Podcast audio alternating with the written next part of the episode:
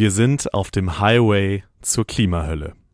Mit diesen drastischen Worten hat sich UN-Generalsekretär Antonio Guterres an die Weltgemeinschaft gewandt bei der Eröffnung der 27. Weltklimakonferenz in Sharm el-Sheikh in Ägypten. Drastisch sind die Worte zu Recht angesichts der Krise, auf die wir zusteuern. Viele Online-Medien machten mit diesem Zitat auf. Doch kurz darauf waren wieder andere Schlagzeilen ganz oben. Die Midterms in den USA, Entwicklungen im Ukraine-Krieg, Meta, ehemals Facebook, entlässt 10% der Belegschaft, Elon Musk tut Dinge und so weiter und so fort. Und wenn Klima Thema war hierzulande in den vergangenen Wochen, dann war das eher die Protestform einiger Klimaaktivisten als die Folgen der Klimakrise an sich. Ein Dilemma für Medienschaffende, das aber auch zeigt, wie groß ihre Verantwortung bei dem Thema ist. Wie sie der konkret gerecht werden können, also konstruktiv gedreht, darüber wurde bei den Medientagen München in diesem Jahr natürlich auch diskutiert. Deutlich wurde, nachhaltig sein, dazu gehört noch viel mehr als über das Klima zu berichten. Darum geht es jetzt in diesem Podcast. This is Media Now, der Podcast der Medientage München.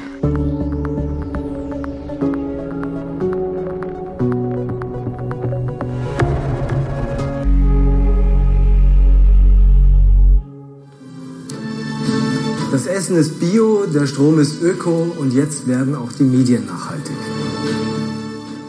Mein Name ist Lukas Schöne und ich begrüße euch zu dieser Folge unseres Podcasts. Beziehungsweise hat euch da gerade Christian Strohmeier zuerst begrüßt, der Geschäftsführer des Radiosenders Ego FM hier in München. Zu hören war er gerade in einem kleinen Ausschnitt aus dem Video zum Nachhaltigkeitspakt Medien Bayern, den die Bayerische Landeszentrale für neue Medien initiiert hat. Der Pakt bringt unterschiedliche Akteure aus der Medienbranche zusammen und sie alle wollen eine nachhaltige Medienwirtschaft mitgestalten. Aber was heißt das genau? Was bedeutet Nachhaltigkeit im Kontext der Medienbranche? Sie hat nämlich eine besondere Rolle in diesem Feld.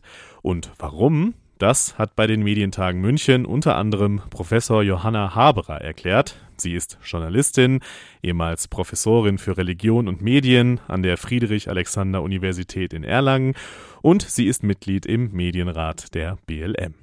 Na, dass sie eine ganz stark inhaltliche Perspektive haben. Das eine ist natürlich, wenn ich ein Krankenhaus betreibe, dann habe ich ökonomische Fragen und die sich mit ökologischen Fragen verbinden und dann muss ich Windeln entsorgen und solche Dinge tun. Und Medienunternehmen haben, äh, haben den Zusatzauftrag, über Nachhaltigkeit zu informieren.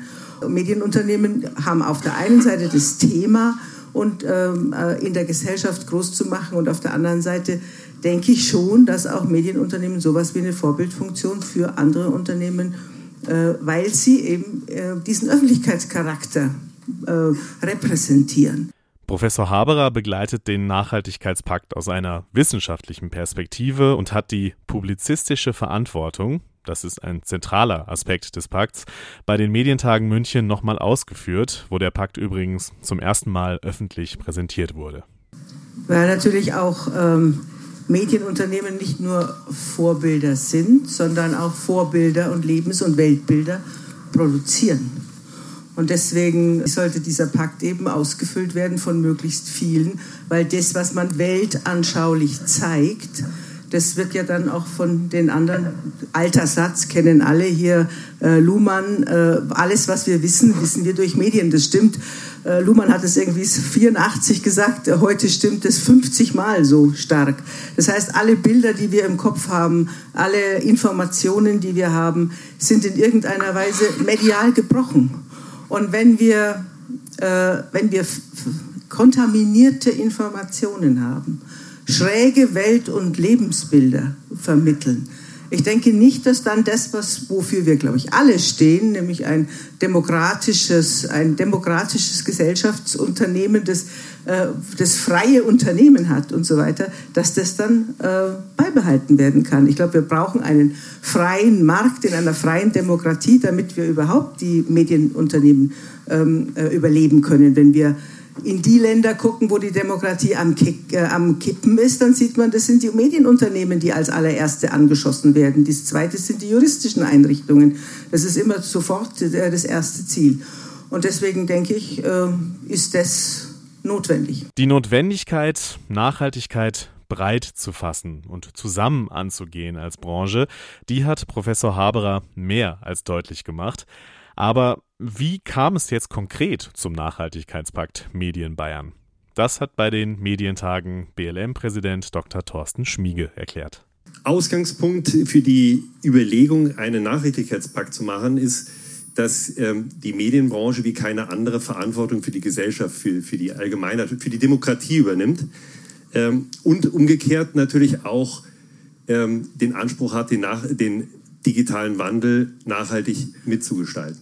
Es ist jetzt noch gar nicht so lange her, dass, dass, dass wir uns dann ausgetauscht haben, damals äh, noch mit Frau Kümmel von ProSieben, ähm, die auch das Thema Nachhaltigkeit im Unternehmen äh, betreut hat. Es, es, gibt, glaube ich, viele, die das im Unternehmen schon betreut haben. Wir waren uns aber äh, einig, eigentlich müsste man mehr draus machen, dass es halt Leitlinien sind, die über Unternehmensgrenzen hinweg Verbindlichkeit haben. Äh, dieser Gedanke, das war erstmal nur ein, eine fixe Idee, den haben wir dann so ein bisschen weitergesponnen und gesagt, ja, äh, was bräuchte man denn dafür? Es muss ja nämlich, Leitlinien äh, müssen ja nicht nur für große Unternehmen passen oder für, ich sag mal, eine Behörde, sondern die, die sollen natürlich wirklich auch für kleine lokale Anbieter passen. Und es kann sich auch nicht jeder sozusagen auf seine eigene Nachhaltigkeitswelt verständigen. Ne? Also insofern war der Gedanke, glaube ich, bestechend, dass man sich da äh, zusammentut. Mit dabei sind bisher der Bayerische Rundfunk, der Bayerische Journalistenverband, Ego FM, Vodafone, Pro7 Sat1, Amazon Prime Video und aus der Wissenschaft die FAU Nürnberg-Erlangen und die LMU München. Dr. Schmiege hat es gerade schon angesprochen. Eine Herausforderung ist, dass die Standards für alle passen müssen, also für große wie kleine Unternehmen. Am deutlichsten wird das wahrscheinlich bisher beim Vergleich von Amazon mit Ego FM. Wir haben Christian Strohmeier ja zum Einstieg schon gehört. Kann man sich Nachhaltigkeit als kleiner Player überhaupt leisten? Was heißt Nachhaltigkeit leisten können? Also ich denke mal, wir sind alle in der Situation, wo man da, darüber gar nicht mehr nachdenkt, sondern wo man sich eigentlich Nachhaltigkeit gar nicht mehr drum rumkommt, sich Nachhaltigkeit nicht leisten zu können. Aber zu Ihrer Frage jetzt nochmal ganz konkret.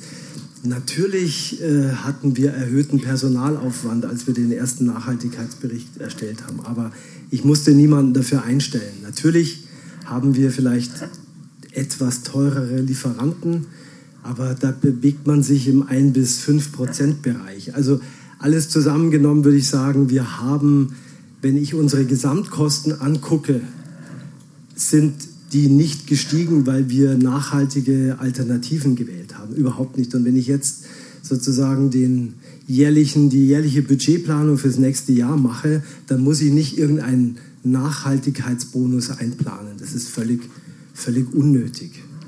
Ähm, klar kann man sich was sparen, wenn man immer das Billigste kauft. Das äh, brauche ich Ihnen nicht zu sagen.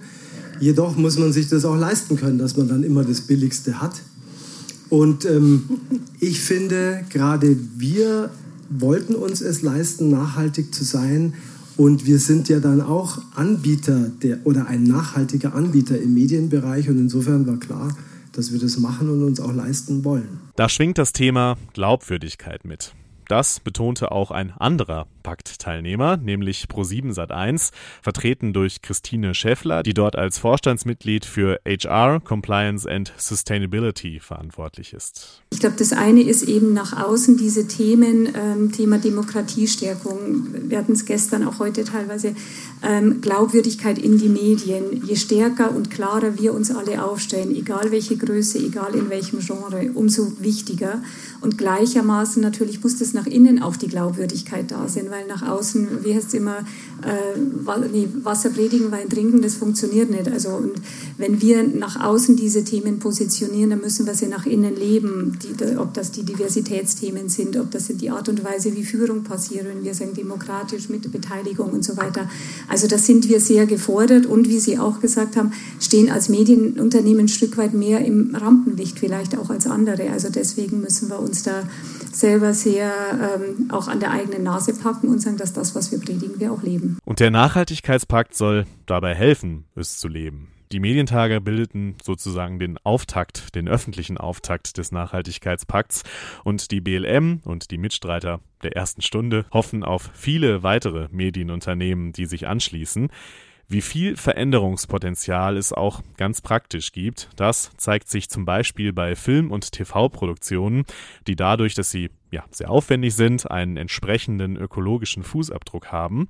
Philipp Gassmann ist Experte für grüne Produktion und hat bei den Medientagen aufgezählt, wo Produktionen überall ansetzen können bei dem Thema.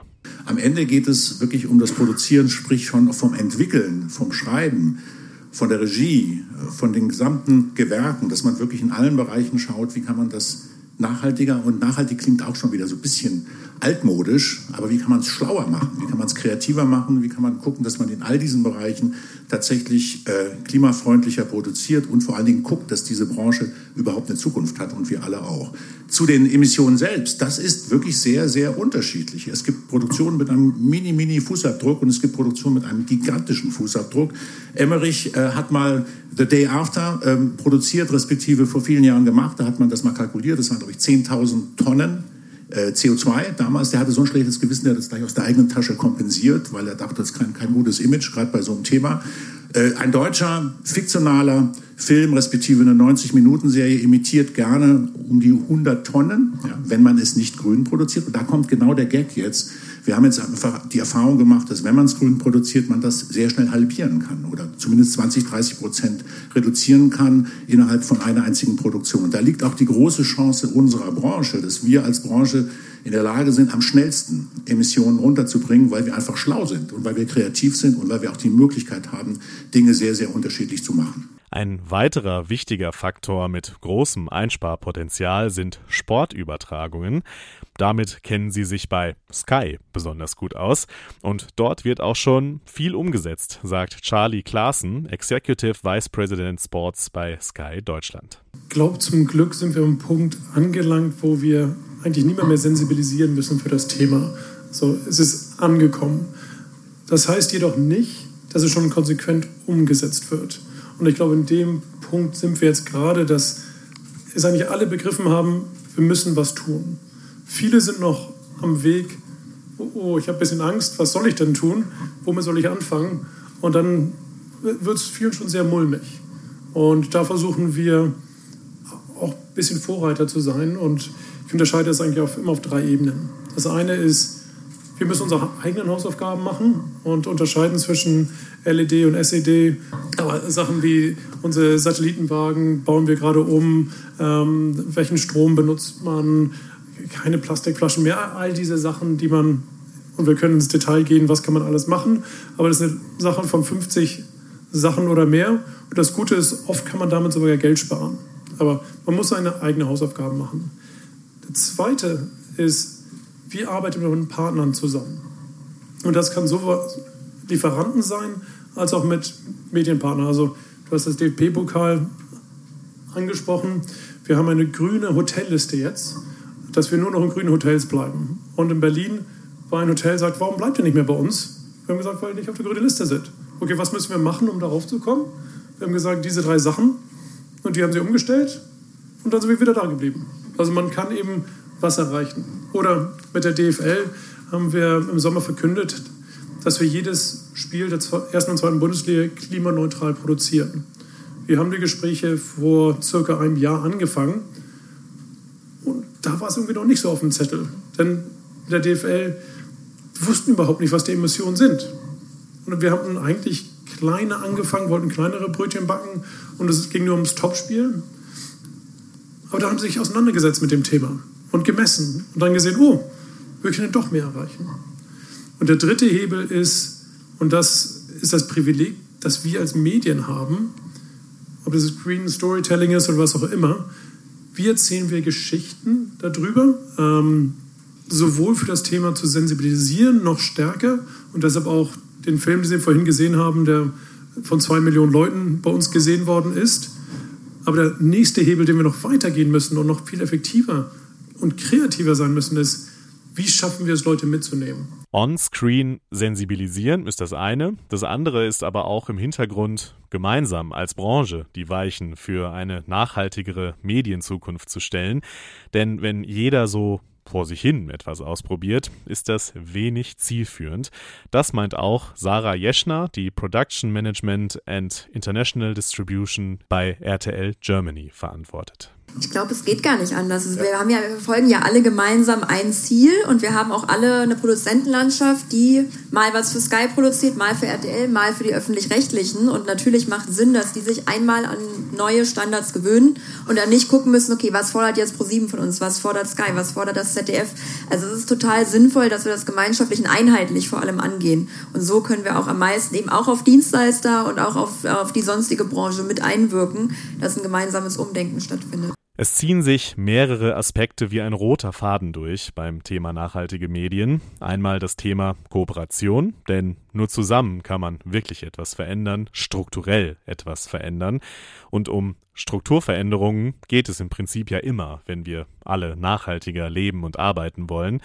Ein anderer Aspekt ist der der Glaubwürdigkeit. Also nicht nur darüber reden und dann nichts oder nur wenig selbst tun, Greenwashing ist hier das bekannte Stichwort, sondern wirklich ins Handeln kommen. Vor allem bei Werbung und Marketing ist eine nachhaltige grüne Positionierung beliebt, sollte aber auch Substanz haben. Das meint auch Catherine Hiller, die Geschäftsführerin bei der Gesellschaft für integrierte Kommunikationsforschung ist und Leiterin des Strategic Marketing bei der Funke Mediengruppe.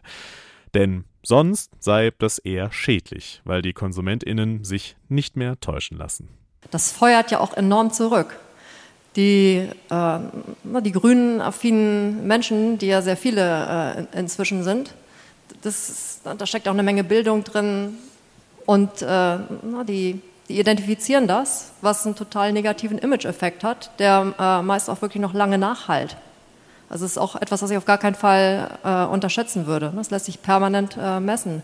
Was passiert dann mit den äh, grünen Kampagnen vorne und oder Tierwohlkampagnen vorne und bei der nächstbesten Gelegenheit äh, na, findet man die Kandidaten dann, na, beziehungsweise die Marken ja auch äh, mit Nennungen in den sozialen Medien. Die sind ja genau da total unterwegs in diesen äh, in, in, in, den Zielgruppen. das ist ein Vertrauensverlust, das ist ein ein negativer Image-Einfluss, der ganz schwer wettzumachen ist. Und wenn es ganz schlecht läuft, färbt das noch auf, äh, auf, auf, äh, auf andere Marken, auf andere Kampagnen ab. Also ich halte das auch für sehr, sehr gefährlich. Die Early Adopter äh, dessen, ich glaube, das wird auch noch viel, viel mehr werden.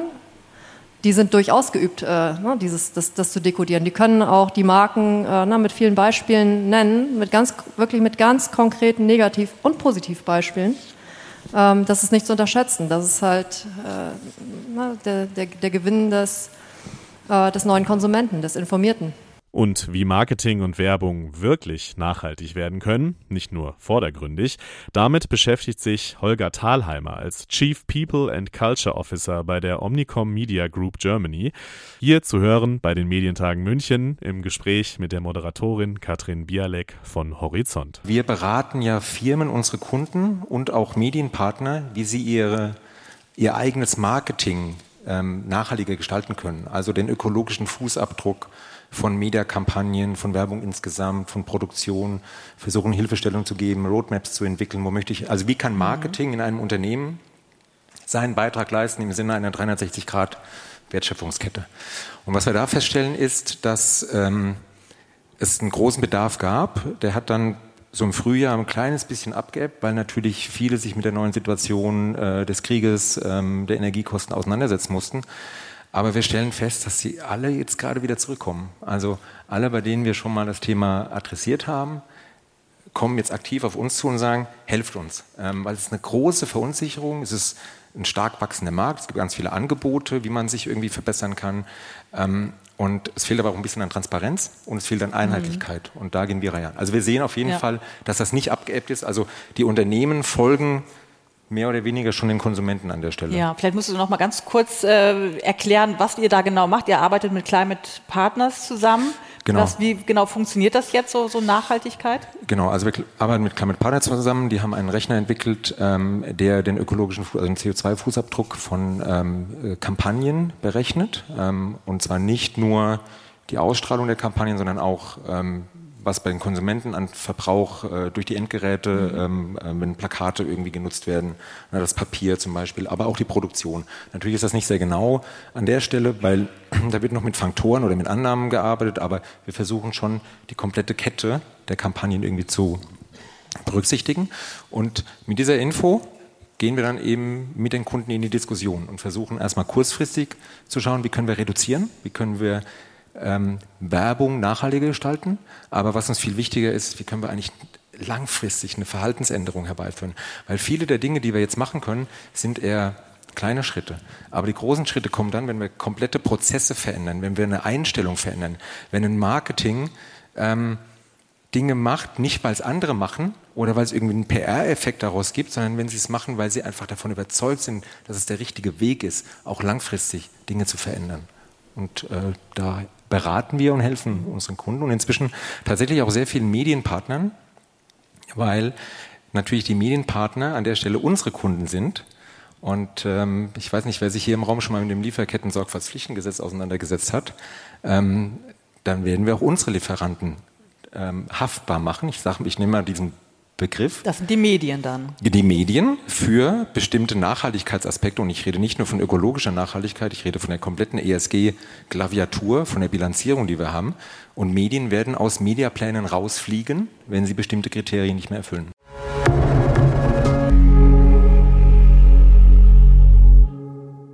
Ja, manchmal muss man vielleicht auch Veränderungen etwas erzwingen. Einige Dinge, die in dieser Folge zu hören waren, gibt's zum Nachlesen auch nochmal über die Shownotes. Ihr seid's gewohnt. Das war's von mir an dieser Stelle für diese Folge. Macht's gut, bleibt stabil und bis zum nächsten Mal. This is Media Now, der Podcast der Medientage München.